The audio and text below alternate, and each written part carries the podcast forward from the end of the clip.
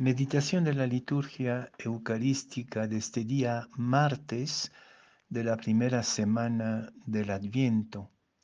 La primera lectura es un texto sublime del profeta Isaías, capítulo 11, versículos 1 a 10. Y el Evangelio es de San Lucas, capítulo 10, versículos 21 a 24. En aquella misma hora Jesús se llenó de júbilo en el Espíritu Santo y exclamó, Yo te alabo, Padre, Señor del cielo y de la tierra, porque has escondido estas cosas a los sabios y a los entendidos y las has revelado a la gente sencilla.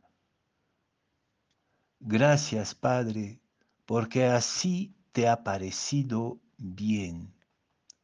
Todo me lo ha entregado mi Padre, y nadie conoce quién es el Hijo sino el Padre, ni quién es el Padre sino el Hijo, y aquel a quien el Hijo se lo queda se lo quiera revelar.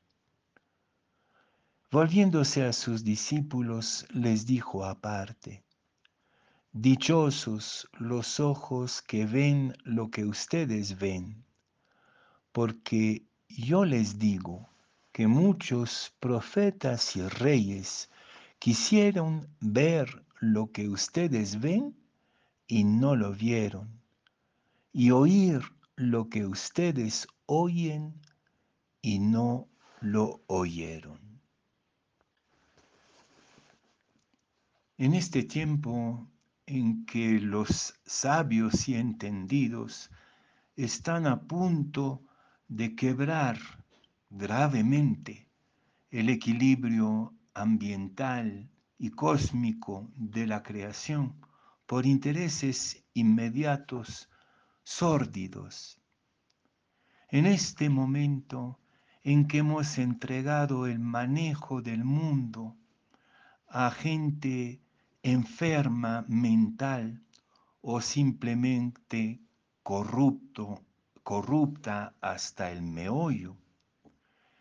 En este tiempo en que todo indica que los pueblos se excluirán cada vez más y más violentamente con el poder de las armas y de las ideas perversas, racistas, machistas, sexistas, hasta destrozar al otro por miedo a no poder sobrevivir.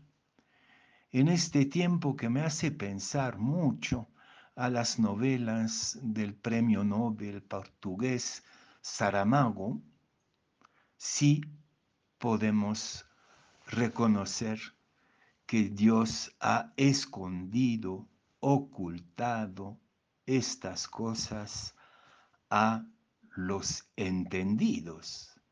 Estamos más bien en la irracionalidad patética y patológica de la inteligencia humana, el desborde de la ambición del conocimiento. Y frente a esto, justamente el adviento plantea un mundo radicalmente diferente, me atrevería a decir opuesto. Está claro que Dios ha ocultado la sabiduría a los locos que manejan el mundo. Pero todavía no está nada claro que lo haya revelado a los humildes y pequeños.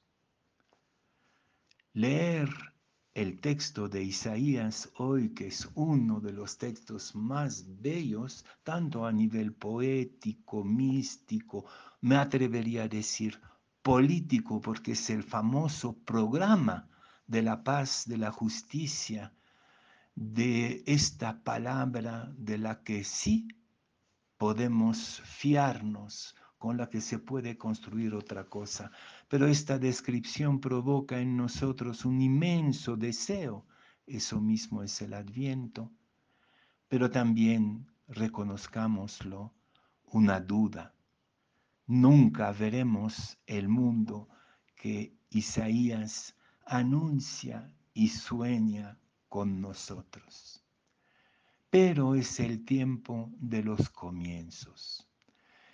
El adviento es el tiempo de los comienzos. Hay que comenzar en nuestras propias comunidades, en los pequeños núcleos y probar otro mundo desde abajo, desde los pobres, desde los excluidos, desde los que los grandes y los inteligentes quieren destruir definitivamente con sus armas y con su odio. ¿Cómo podríamos preguntarnos, ¿creemos realmente que se puede construir algo desde abajo? ¿Que este mundo imposible puede ser reinventado? En esta primera semana del Adviento, pareciera que la liturgia ponga, pone de cierta manera los elementos indispensables, los fundamentos de esta sociedad soñada, algo utópica del Evangelio y de Isaías hoy día. Y ayer era pues un nuevo mundo basado en la apertura al otro, en la diversidad y no en la exclusión y la identidad eh, feroz, eh, fanática, no, no. Esa era el primer, la primera condición de un mundo nuevo, un mundo abierto a la diversidad. Hoy día la propuesta es todavía más antagónica de lo que vemos alrededor nuestro, un mundo que empieza desde los pobres. Estaba leyendo estos días que la industria del lujo se ha despertado, se vuelve un pactol, se, se vuelve una fuente de ganancia enorme. Los ricos se vuelven cada vez más locos en su consumo y nosotros proponemos un mundo desde abajo, desde los pobres. Vayamos con la liturgia preguntándonos si realmente creemos en un mundo basado en la diversidad, en la pobreza, en el consumo limitado pero compartido y respetuoso del universo. Esto es el adviento esto es lo que nos promete el Nuevo Testamento y el profeta Isaías. Es el tiempo de soñar, pero de soñar despiertos. Es el tiempo de ensayar pequeñas comunidades donde la diversidad de género, de culturas, de lenguas, de sensibilidad, esté brotando de la, de la priori de la puesta por esta locura de pensar todo desde abajo. Esto mismo es la buena noticia de Jesucristo.